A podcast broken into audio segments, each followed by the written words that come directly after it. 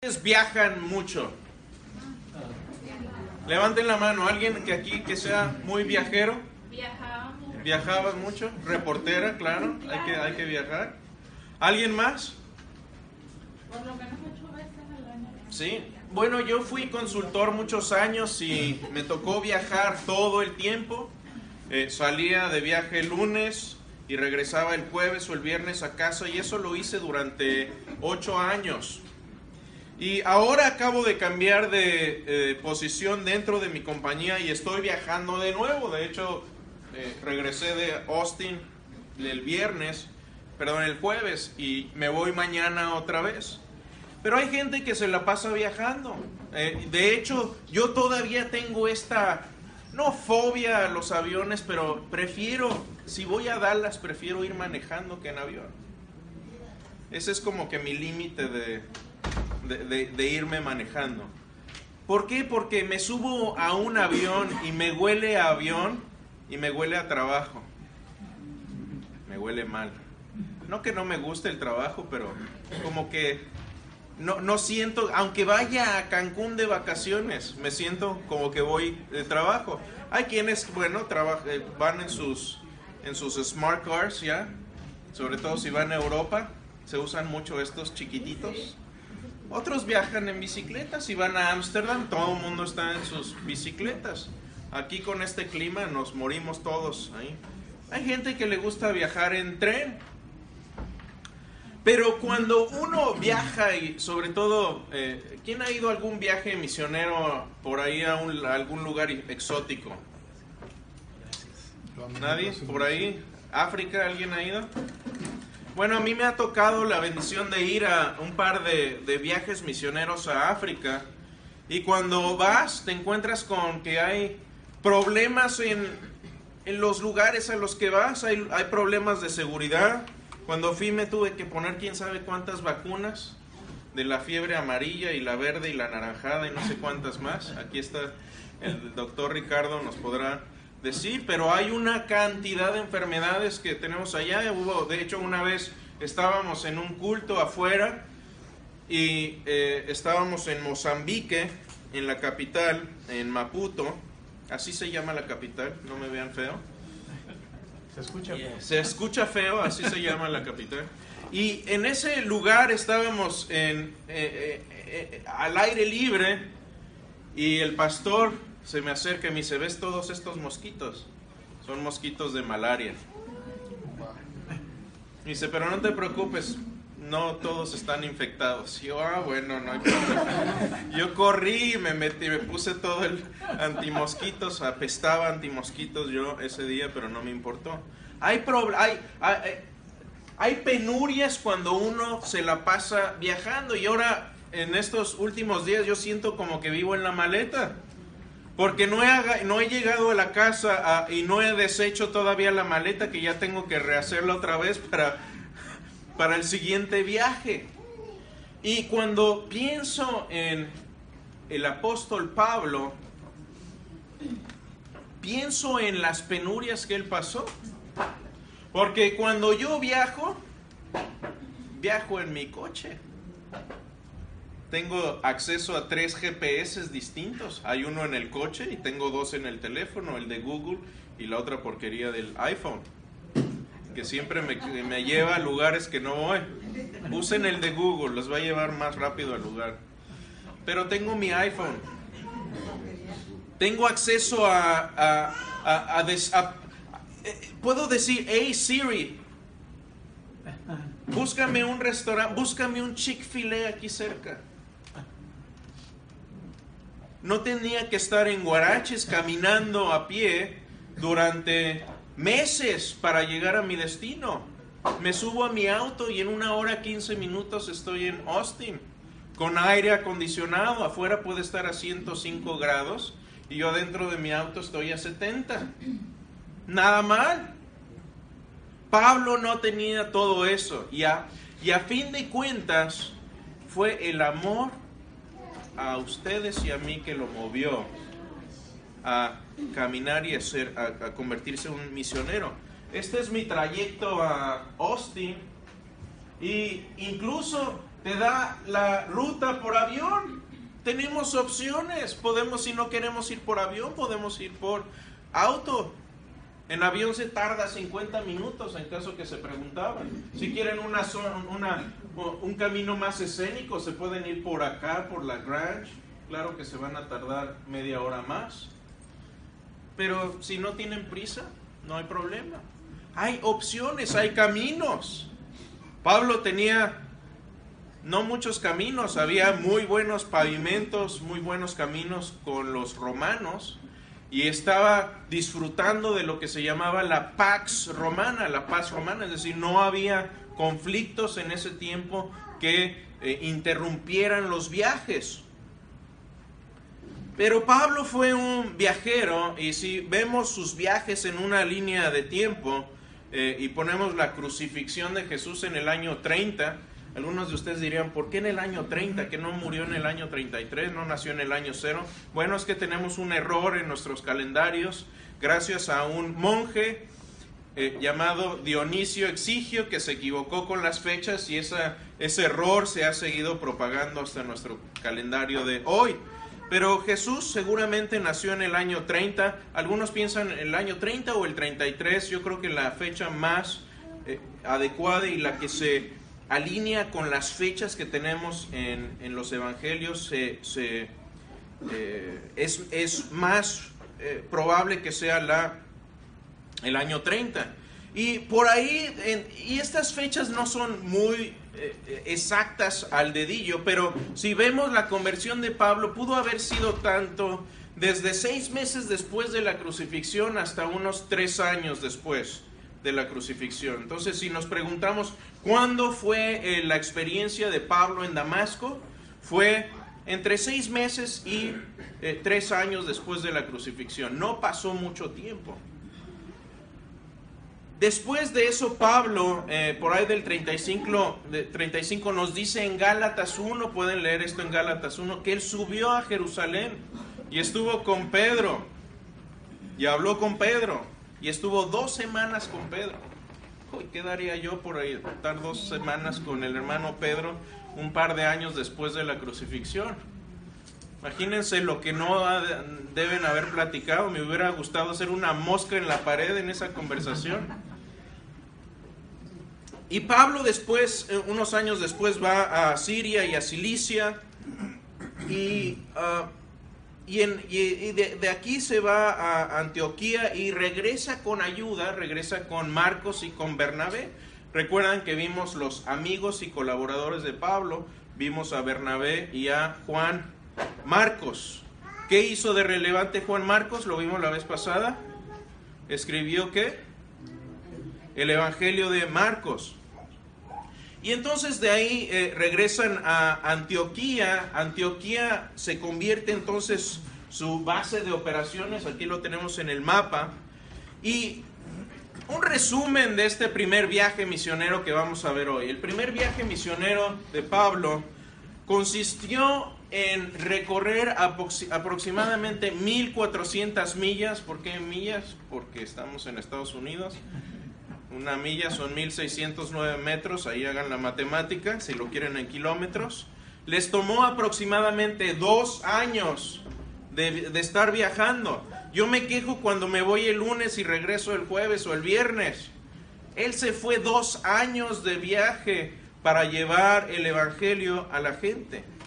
Esto viene relatado, si lo quieren leer por sí mismos, en Hechos 13 y 14. Y los protagonistas principales de este viaje fueron Pablo, Marcos y Bernabé. ¿Cuál era la relación entre Juan Marcos y Bernabé? Eran primates, eran primos, eran primos. Y uh, sí, eh, podemos ver algunas cosas interesantes porque en Antioquía es la primera vez que a los cristianos se les llama cristianos. Fue el primer lugar donde, donde eh, se llaman cristianos ahí. Y es interesante ver que en Antioquía ya había una iglesia bien formada y bien fundada. Y Pablo entonces escoge ese lugar como centro estratégico, como eh, eh, a partir de este momento Antioquía se convierte en un lugar sumamente importante porque se vuelve el centro misionero de las, eh, los viajes de, Paul, de Pablo. Se convierte como en el centro misionero, el centro de operaciones. Obviamente Jerusalén va a tener todavía influencia, lo vamos a ver. esto también es un preludio como de Hechos 15 y cuál es uno de los hechos más importantes en la historia de la iglesia cristiana que sucede en Hechos 15.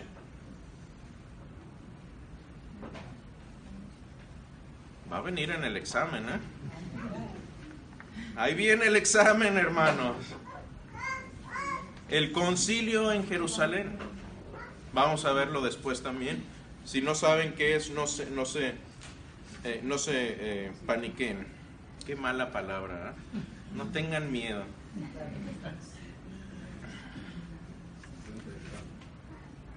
Si ven Hechos 13, y yo hay veces que leo la Biblia, hago mi devocional, y hay veces que pasamos, pasamos algunos escritos, algunos versículos, los pasamos, los leemos a la ligera y se nos pasan detalles importantísimos. Quiero detenerme en un pasaje que parece irrelevante aquí, pero que tiene mucha importancia. Si abren sus Biblias o abren sus teléfonos Hechos 13.1, esto es lo que dice ahí. ¿Están conmigo? ¿Todos despiertos?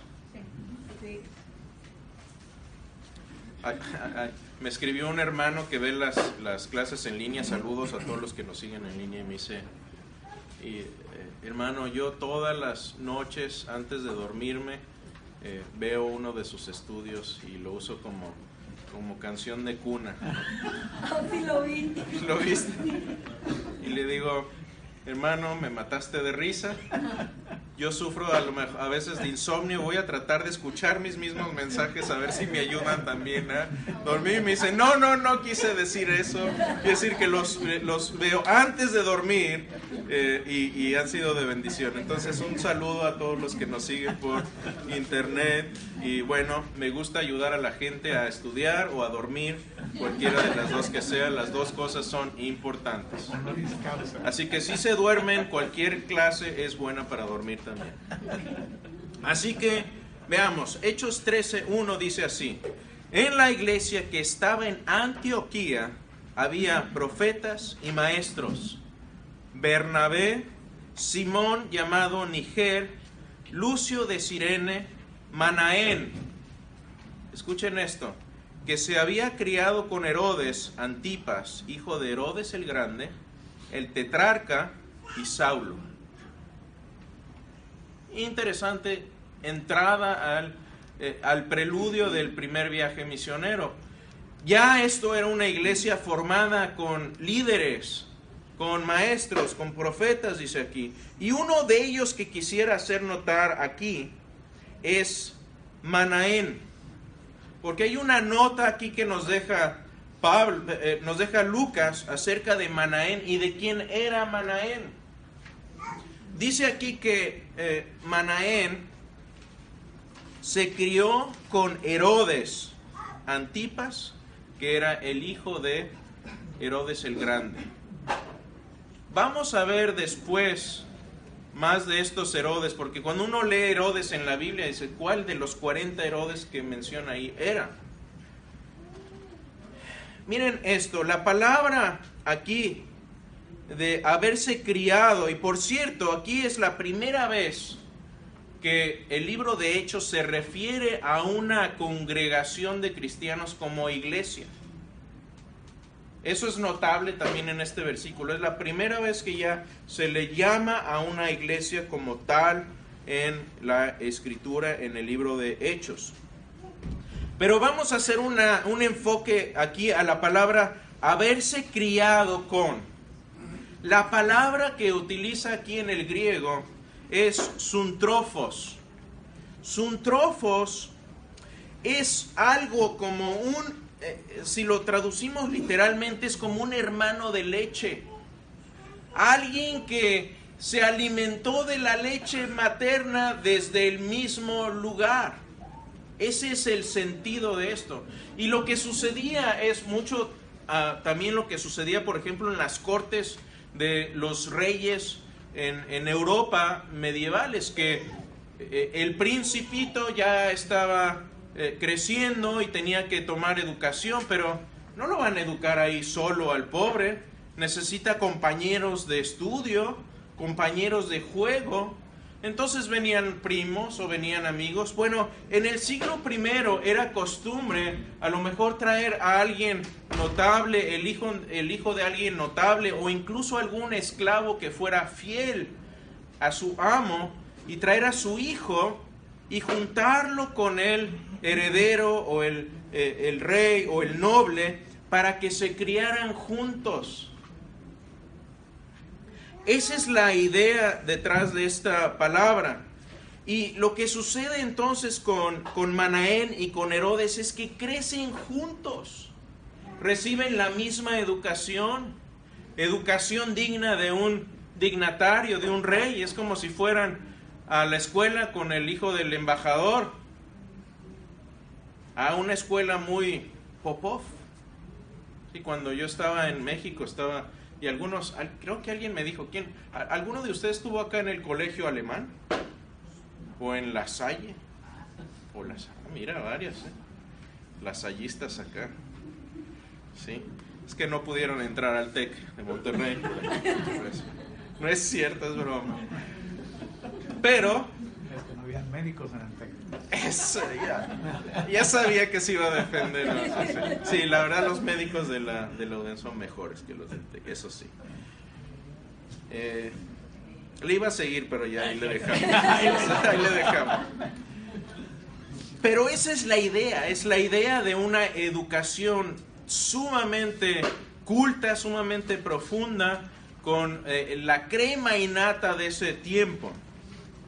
Y esto me hace pensar en a veces las encrucijadas que nos encontramos en nuestra vida.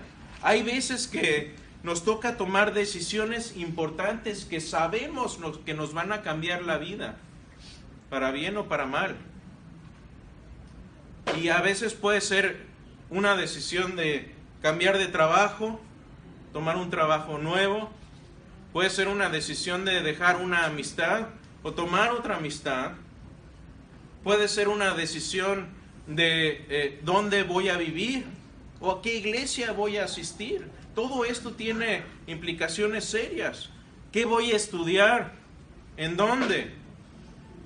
Todas estas cuestiones, ah, ¿con quién me voy a casar? Ustedes, para que todavía están en edad de eso.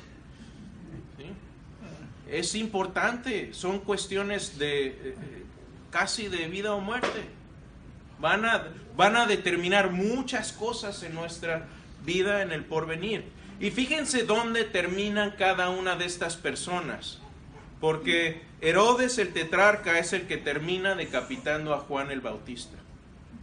Es el mismo. Si hacen la relación, es el mismo que termina decapitando a Juan el Bautista. Por el otro lado, Manaén se convierte en maestro y líder de la iglesia. Y si hacemos un poco de matemáticas, uno diría, bueno, ¿qué edad tenía más o menos Manaén? Manaén para esta época ya debería tener como 60, 65 años por ahí. Ya era una persona formada, era un líder en la iglesia de, de Antioquía, alguien respetado, alguien con educación, alguien que tenía la confianza de la gente y de la iglesia en Antioquía las decisiones que tomamos hoy pueden tener consecuencias eternas. Eternas. No los quiero asustar con esto, pero es cierto. Y fíjense cómo dos personas con la misma educación, por medio de sus decisiones, cómo termina uno de manera tan diferente que el otro. No solo es importante nuestra educación, sino con quién nos juntamos y qué decisiones tomamos después en, nuestra vida. ¿Alguna pregunta hasta aquí? Bueno, ya, ¿para qué pregunto? Me van a regañar. No, no, no. ¿Están bien hasta acá? Ok, sigamos. Entonces, ¿qué, qué sigue después? Dios llama a Bernabé y a Saulo al campo misionero. Y aquí, fíjense un poco en el orden en el que menciona, este, esto es sacado del versículo 2 de Hechos 13. Y aquí está hablando, Dios por medio del Espíritu Santo está hablando y dice, aparten a, ¿quién viene primero en orden? Bernabé, ¿por qué no pusieron a Saulo? De hecho, se le llama Saulo aquí todavía. ¿Por qué? Vamos a verlo después. Pero aparten a Bernabé y a Saulo para la obra a la que los he llamado. Entonces, Dios les manda un llamado a Bernabé y a Saulo y son llamados al campo misionero. ¿Y qué es lo que va a pasar aquí entonces? Bueno, hablemos un poquito más de Antioquía, de este lugar. ¿Qué, qué, era este lugar? ¿Qué es lo que había? ¿Cuál era el trasfondo histórico de, de Antioquía? Bueno, Antioquía es un lugar muy, muy antiguo. De hecho, se piensa que fue fundado por ahí del siglo IV antes de Cristo. Para esta época ya era una gran ciudad. Había más de medio millón de personas, de habitantes en Antioquía. Para este tiempo era un centro cultural y comercial muy, muy importante. Eh, les dije, es la cuna del término cristiano. Aquí se acuñó ese término. Y había muchos judíos apoderados, eh, pudientes de dinero, educados. Eh, también tenía ahí cerca un puerto de donde Pablo eh, sale a sus viajes, el, puerto de Selucia,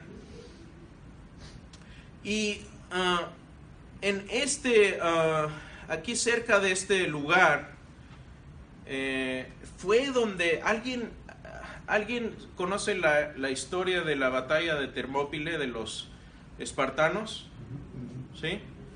Eh, esta fue una batalla donde 300 soldados espartanos se pusieron en un estrecho llamado Termópile para detener la avanzada de un ejército babilónico y entre estos 300 pudieron eh, detener lo suficiente tiempo para que las tropas espartanas y griegas atrás pudieran eh, organizarse y, lanzar un, ataque. Bueno, esos 300 murieron heroicamente en el campo de batalla, dieron su vida, pero después en, la, en, el, eh, en una batalla marítima eh, en Salamis fue donde los espartanos vencen definitivamente en una batalla naval a las fuerzas de los eh, babilonios. Muy importante este lugar, un lugar histórico ya. Para el tiempo de Pablo esto ya era un lugar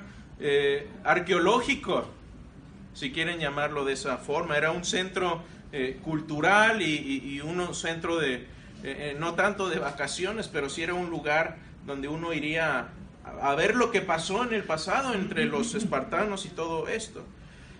entonces, de este lugar empiezan a salir los viajes misioneros y escogen ir a la isla de Chipre. Eh, ¿Por qué a la isla de Chipre? Bernabé de Chipre.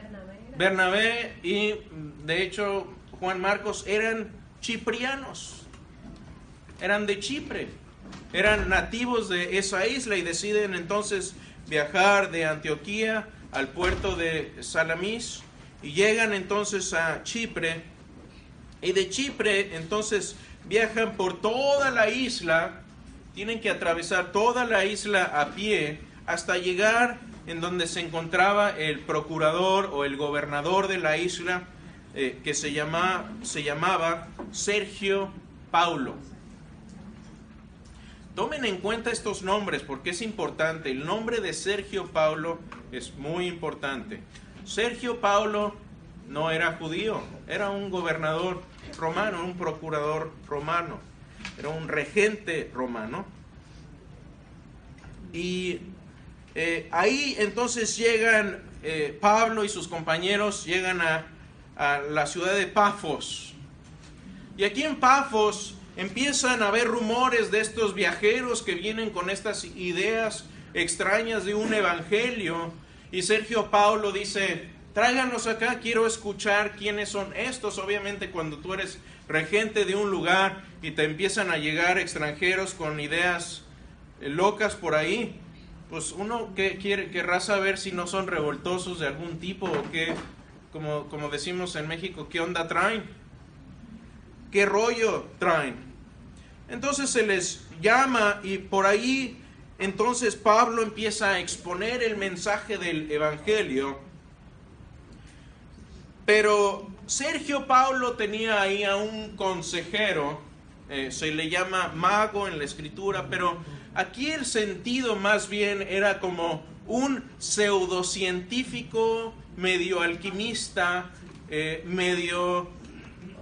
¿Cómo les podré explicar?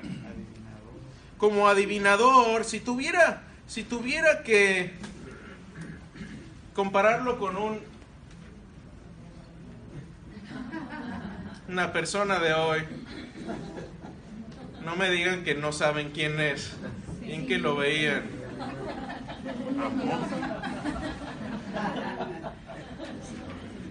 Tenía su Walter Mercado, eh, Sergio Paulo, y empieza a interrumpir las labores de Yo ayer me puse a buscar imágenes de este señor. O no, vos, no sé, bueno, señor. Y este, esta persona.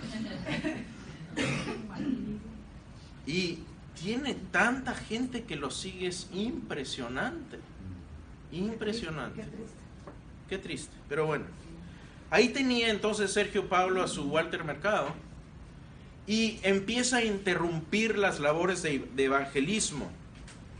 Y esto es lo que dice Hechos 13, 9. Entonces Saulo, y aquí hay un punto de inflexión, llamado también Pablo, lleno del Espíritu Santo, lleno del Espíritu Santo, fijando la mirada a él, dijo, voy a sacar mi voz de actor, tú, hijo del diablo, que estás lleno de todo engaño y fraude, enemigo de toda justicia, ¿no cesarás de torcer los caminos rectos del Señor? Imagínense a Sergio Paulo ahí viendo esto. Yo creo que se ha de haber agarrado de la silla tantito. ¿Qué pasa aquí? Ah, ¿Sí? Hay mucha gente que le gusta buscar su futuro en las estrellas, en vez de buscar su porvenir en las escrituras. Y aquí Pablo le pone un alto a eso. Y ah, lo ciega, lo deja ciego. Curioso que fue lo mismo que experimentó Pablo en su conversión. Pero Pablo después siguió al Señor, tuvo esa, e, esa humildad de decir estoy equivocado. No sabemos si eh, este hombre tuvo ese tipo de conversión después o no. La Biblia no nos lo dice. Ojalá. Pero eh, dice esto, ahora la mano del Señor está sobre ti, te quedarás ciego y no verás el sol por algún tiempo. Imagínense la, la, impresión que esto debe haber hecho en Sergio Paulo. Tienes a tu consejero estrella, el que te ha estado diciendo y dando consejos por tanto tiempo, y llega un hijo de vecina de una tierra por ahí lejana y te lo deja ciego e inutilizado. Obviamente yo querría saber más y eh, entonces sucede que Sergio Paulo se convierte al cristianismo y esto marca un importantísimo punto de inflexión en la historia del cristianismo porque no es el primer gentil que se convierte. ¿Quién fue el primero que se convierte? Retrocedan en Hechos. Cornelio. Cornelio se convierte primero, Pero este es el primer fruto del Evangelio fuera eh, eh, del, del seno de Jerusalén, en donde Pablo empieza su ministerio formalmente. Es el primer fruto del Evangelio, no de un judío, sino de un gentil. ¿Por qué es este un punto importante de inflexión? Bueno, porque aquí empieza Pablo a ser llamado Pablo y no Saulo. Muchos piensan que esto fue, ah, este cambio fue a raíz de la conversión de Pablo. No, fue una necesidad práctica. ¿Cómo se llamaba el gobernador de, de- de- Sergio Paulo? Paulo. Yo creo que Pablo dijo, ok, Tocayo, ¿cómo estás? Déjame te platico de Jesús. Es una forma de conectar con la persona. Y obviamente eh, logró hacer esa conexión. Entonces, eh, la conversión del nombre de Saulo a, Pa- a Pablo es, una, un- es simplemente una necesidad de conectar con un pueblo que no es judío. Obviamente, si él estuviera hablando con judíos, se habría presentado con su nombre judío, eh, Sa- Saulo. Eh, pero aquí entonces cambia su, eh, empieza a usar su nombre eh, romano para poder conectar con los gentiles. Otra cosa importante es que si vemos aquí estos pasajes, Pablo es cuando se convierte en un líder. En el griego, hasta este momento, cuando se menciona una persona primero es porque es la persona que tiene el protagonismo, el liderazgo, la importancia inicial. Si ven los pasajes anteriores, en el, eh, has- hasta el punto del versículo 13.2, se menciona primero a Bernabé y luego a Pablo. Ahora se va a mencionar primero a Pablo y luego a Bernabé en segundo lugar. Pablo toma las riendas porque se acuerdan que eh, Bernabé fue el que introdujo a Pablo a la iglesia. Fue el amigo que, lo, que dijo y le dijo, yo, yo meto mis manos al fuego por este hombre, eh, tiene mi apoyo, pero aquí entonces Pablo es cuando toma él las riendas. Y esto es posiblemente, algunos teólogos especulan, posiblemente esto no le gustó mucho a, Juan Marcos, porque dijo, bueno, y ahora mi primo ya no es el cabecilla de este grupo, ahora es Pablo. No sabemos, pero es posible. Y de aquí entonces, eh, de, de- a raíz de esto, eh, Juan Marcos decide retirarse y vamos a ver ahorita un poco más. Ah, y este también es un pasaje donde Pablo hace un tremendo milagro, hace un tremendo prodigio y esto eh, se, eh, el fruto de este milagro es también la, conversión de Sergio Paulo. Entonces, muy importante y la idea original de este viaje era simplemente, oye, si, si tú tienes familia que no es creyente y tienes un mensaje de salvación, lo primero que vas a querer hacer es compartirlo con ellos. Y esto fue lo que sucedió con Juan eh, Marcos y con Bernabé. Dijeron, bueno, estamos aquí en Antioquía, vamos a hacer este viaje a nuestra familia allá en Chipre. Tenemos donde llegar, tenemos conocidos, vamos a hacer esto. Entonces, a raíz de esto, eh, Pablo dice, bueno, no nos quedemos aquí, ya estamos acá, ya estamos, como decimos, Encaminado. encaminados, centrados en gastos, ¿por qué no seguir entonces hacia el norte? Eh, vamos hacia el norte y aquí es donde finalmente eh, Juan Marcos dice, "Mm, mm, me regreso a Jerusalén. ¿Por qué a Jerusalén? Ahí estaba su mamá. Entonces se regresa con su mamá.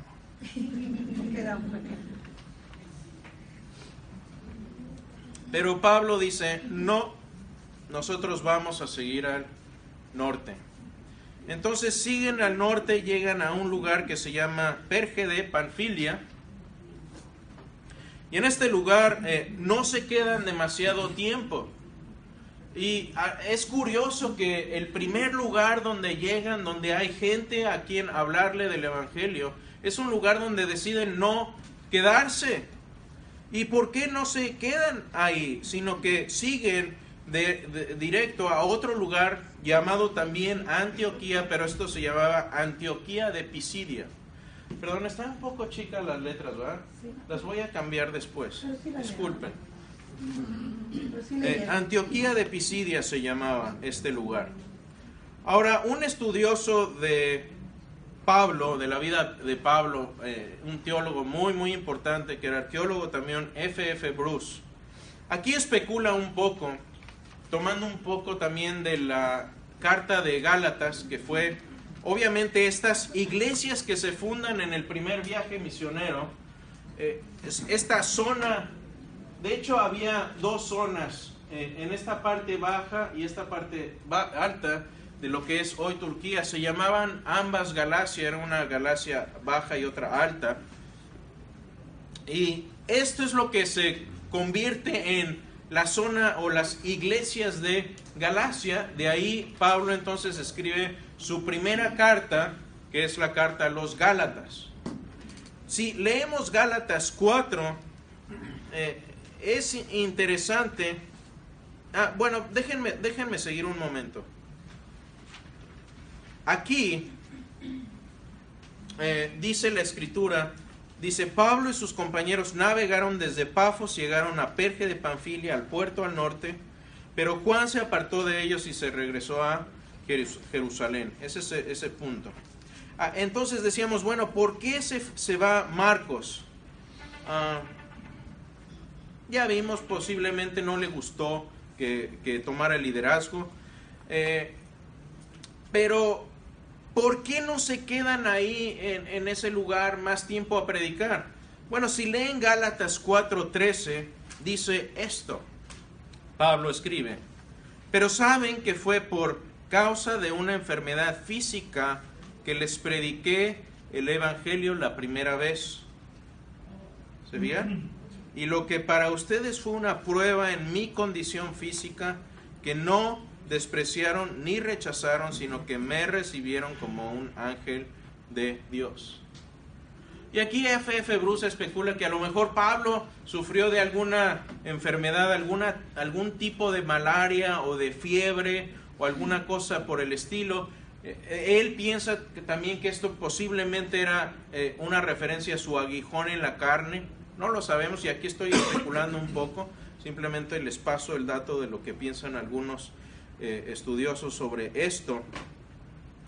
Y eh, cuando uno tiene este tipo de enfermedad, ir a un lugar de mayor altura sobre el nivel del mar puede ayudar a, aliviar un poco los síntomas.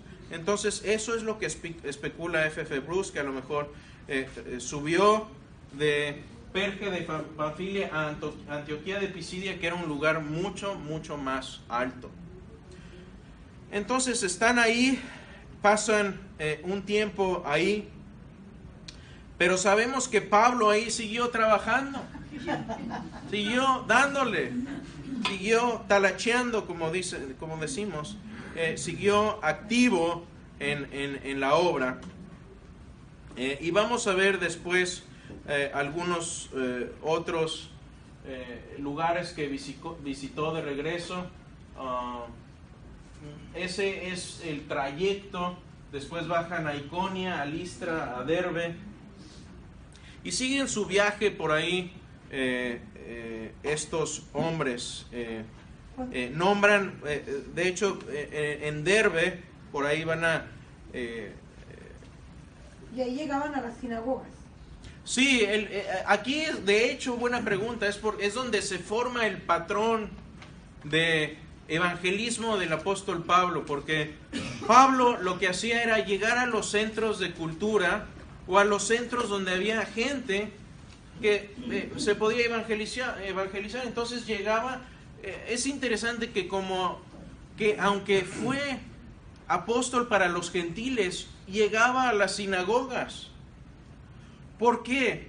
¿Y, qué, y, y cu- y cuál fue el patrón? Normalmente, y es lo- esto es lo que pasa también en- en Listra, eh, ahí hace un milagro y cura a un enfermo y la gente empieza a confundirlo con eh, a, a- Bernabé con Júpiter y a, y a Pablo con Hermes, con dioses romanos. Dicen, estos están haciendo milagros y ellos dicen, no, no, no, no, tranquilos, esto es obra de Dios.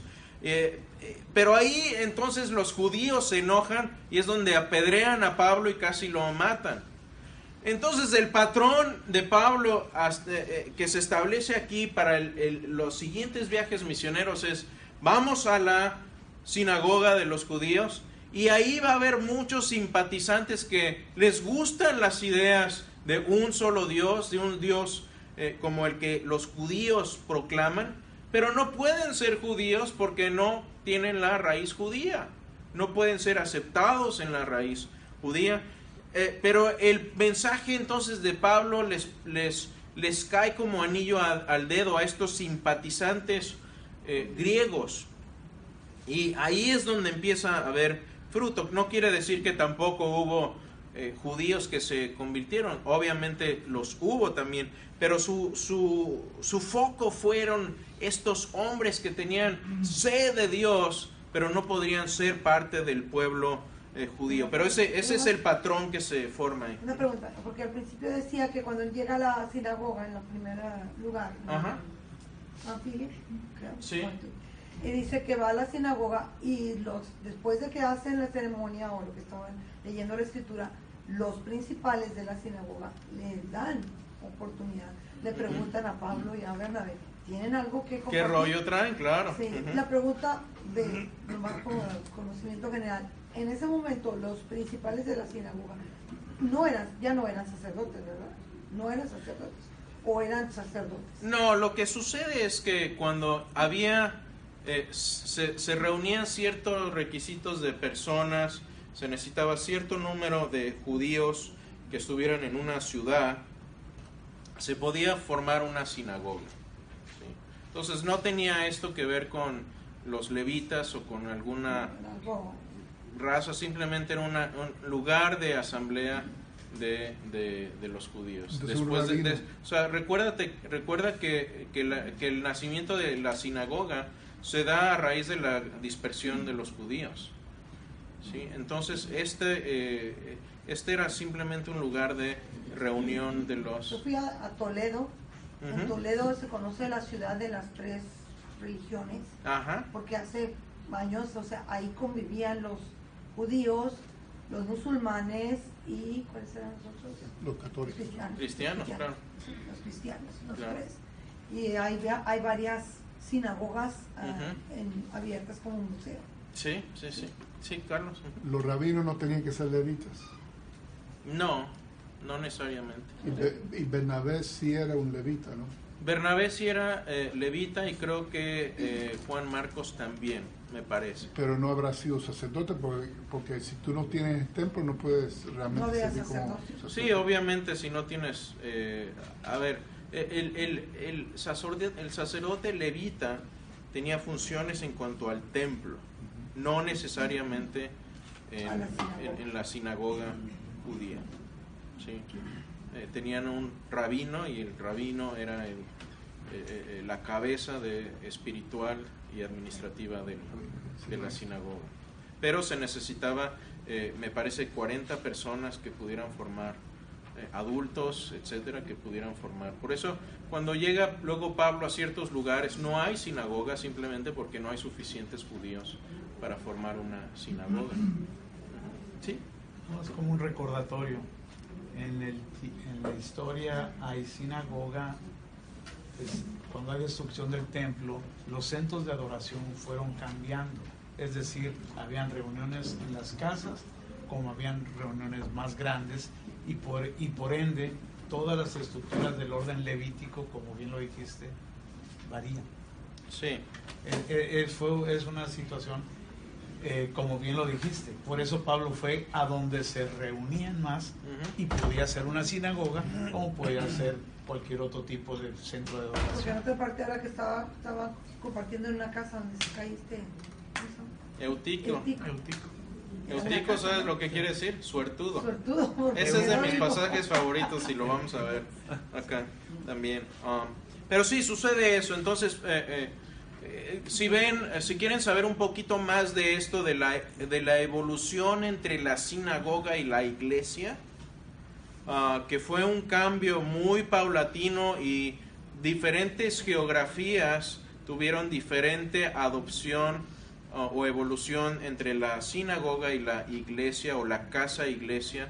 Ah, pueden ver el estudio que dimos de historia de la iglesia y ahí hablamos en detalle acerca de cómo fue esta transformación, esta evolución desde la sinagoga hasta la iglesia. Y hay, ah, tenemos, de hecho, lugares arqueológicos donde algunas casas empiezan a transformar en iglesias y vemos cómo eh, tenemos planos de antes y después de casas muy antiguas que se convierten de casas a eh, iglesias, se ponen bautisterios y un lugar de reunión, a puertas cerradas se hacía la Santa Cena, Ah, por eso empiezan a acusar a los cristianos de, de, de canibalismo y de seducirse unos a otros, porque dice, bueno, dense el, el ósculo santo, ¿saben qué es el ósculo santo? Es un beso. Eran como los franceses, mi- un tío mío tuvo una novia francesa que te daba cuatro besos en el cachete, pero así se saludaban todos, es normal allá, y te agarraba de a cuatro, hay lugares en Francia que es de a tres, en mi casa éramos de a dos, y, en, En y acá, también. en algunos Hasta lugares, no en todos. Hasta en la boca te lo Sí. No, en la España. boca ahí sí ya. En, en No España no me ha tocado en la boca. Ah, Sí, yo no, te- no. te puedo, yo te puedo decir por qué me metí en pleitos. En fin, En fin. esas son historias para otros tiempos. Puntos para casa. La obra misionera es la obra de Dios y tengo una noticia para ustedes. Ustedes son misioneros. La única cuestión es, ¿estamos haciendo nuestro trabajo misionero bien o mal o ni siquiera lo estamos haciendo? Me encanta un letrero que veo cada vez que salgo de aquí de la iglesia que dice, cuando vas saliendo, dice esto, ahora estás entrando a tu campo misionero. Y ustedes son de todos lugares de Latinoamérica y estamos en Estados Unidos. Las naciones han venido a nosotros. Ya. Saben que la iglesia no es venir aquí el domingo a escuchar un buen mensaje del pastor Ramón o aprender de los viajes misioneros de Pablo o a convivir un rato y escuchar alabanza. La iglesia tiene como propósito lo que hizo Pablo, salir. Lo más importante que hacemos nosotros sucede cuando salimos de este lugar.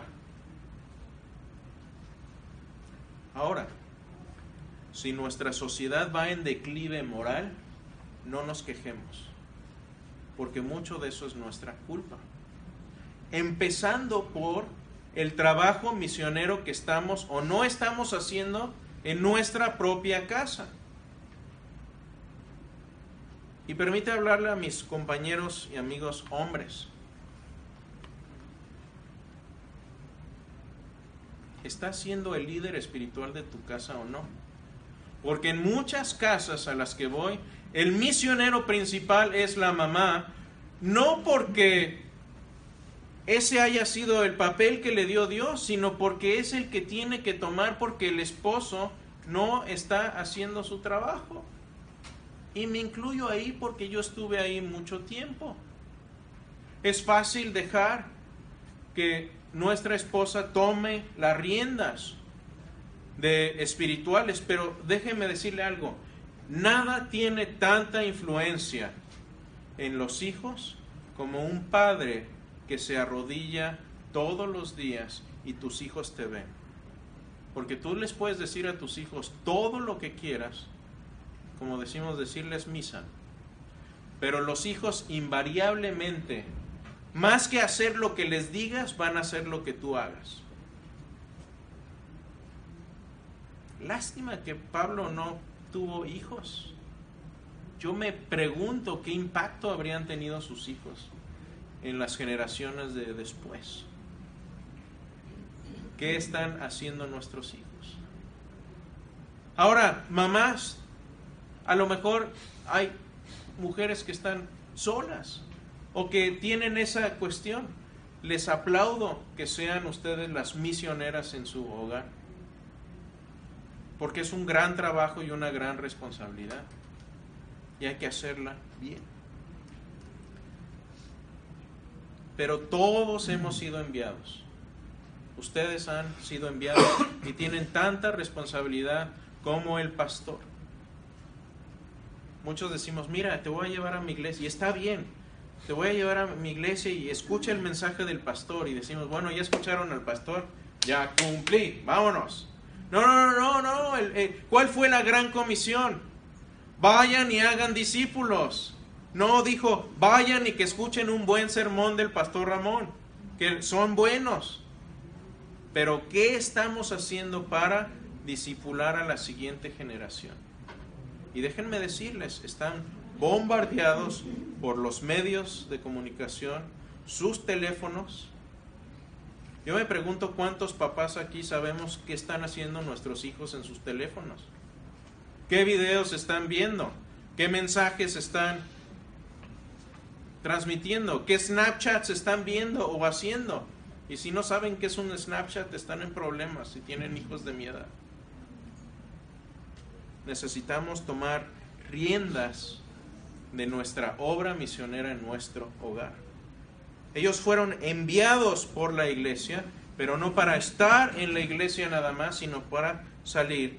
Y fueron enviados por el Espíritu Santo. Es un mandato y un envío y una comisión que Dios nos da. Dios utiliza a su gente, a ustedes y a mí, para llevar a cabo el trabajo misionero. Pero dice, Jesús dijo, si ustedes no hablan, lo van a hacer las piedras. O como el burro de Balaam empezó a hablar.